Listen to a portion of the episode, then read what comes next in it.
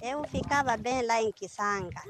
A minha vida era boa porque eu conseguia arranjar qualquer coisa para os meus filhos, a trabalhar, a fazer meus, meus trabalhos caseiros, negócios pequeninos. Vendia nipa de caju, uma bebida caseira. Como lá é na zona costeira, também aproveitava levantar peixe e levar para lá no Planalto, na minha zona, no distrito de Midumbe. Mas assim, quando eles nos atacaram, epa, já perdi tudo, deixei tudo. Toda a minha vida foi embora.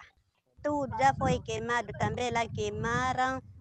Até hoje que estou a falar que só estou numa zona que nem estou a compreender o que estou a fazer. Porque aqui não tenho nem machamba, nem o quê. Eu acostumei a fazer meus trabalhos em casa. Mas até hoje que estou a falar, é isso que estou a te dizer.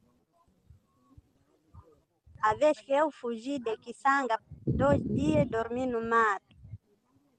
O terceiro dia entrei no barco à vela, ficamos três dias por causa de ventania. Com aquele sofrimento, cinco dias que eu fiquei sem comer, sem o quê. Eu me senti que era o fim da minha vida, porque não tinha mais esperança. Quando me escondi no mato, eu me senti perdida. Depois, quando entrei no barco, me cobraram, paguei. Muitas pessoas eles estavam a chorar, a vomitar, os outros até desmaiavam por causa daquele ventania. E eu, na minha vida, é pela primeira vez a entrar num barco. Entrei no barco por Arrasca, com todo aquele sofrimento. Sofremos juntos, até eu não tinha confiança com aqueles homens. Quando sobressaí aqui na cidade, epa, agradeci.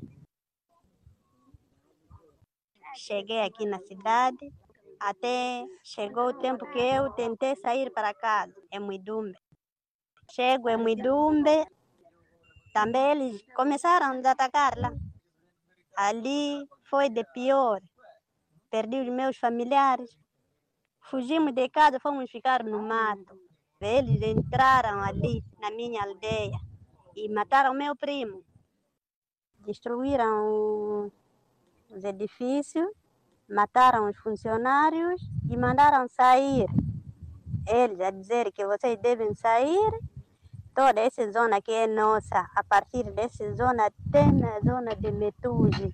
Não queremos ver a ninguém. Numa localidade de Cajembe, pegaram cerca de cento e tal pessoas. Todos foram massacrados ali, morreram todos. Então, dali, nós todos já fugimos, ninguém ficou lá, deixamos todos os nossos bens e eles queimaram. É isso que aconteceu lá. Queimaram muitos carros. Nós saímos a pé uma distância de 100 quilômetros e nós andamos a pé. Até hoje que estamos a falar, o nosso governo está a dizer ainda voltarmos para lá, ninguém está e nós estamos com medo. Nós continuamos a fugir, até agora que estamos em movimento. Já não estamos a compreender, estamos a chorar só. Estamos com medo só. Estamos a chorar muito, muito para os nossos bens que nós perdemos e nem sabemos como que vamos recuperarmos mais. Estamos com as crianças, nós não acostumamos ficar numa cidade, nós somos do campo, acostumamos fazer as nossas machambas. Nenhum dia que nós pedimos mandioca ou mandioca seca para as crianças, mas hoje as crianças estão a morrer de fome e nós com medo de ouvirmos essas coisas, estão a morrer aqui centenas de famílias até os outros estão se enfocar por não saber o que, que devem fazer. É isso que está a acontecer para nós. Estamos a chorar, estamos a pedir ajuda, não sei, porque estamos a tentar rezarmos, fazermos o quê? Até hoje que estamos a falar. Fiquei com muito medo. Estou com medo, porque eles estão a entrar com armas, com facas. Eu não tenho nada, nem faca, nem katana. Então, eu estou com medo dos bandidos desses Al-Shabaab. Não sei o que, que eles querem, porque eles quando chegam aqui, mandam nós sair e dizem que nós compramos essa zona é nossa. Não sabemos quem é essa pessoa, é moçambicano, é quem?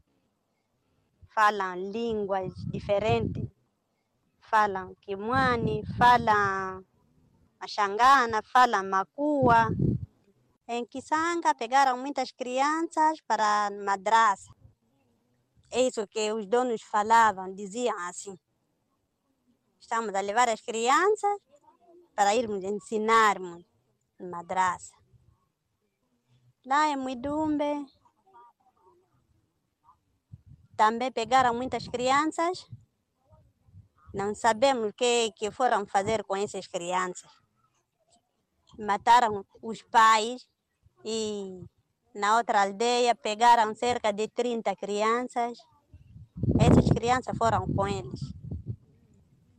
Mataram muita gente, essa gente, até hoje que estou a falar, não foram enterrados. As pessoas que estavam a tentar chegar lá estão a encontrar cabeças, ossos, não enterrados.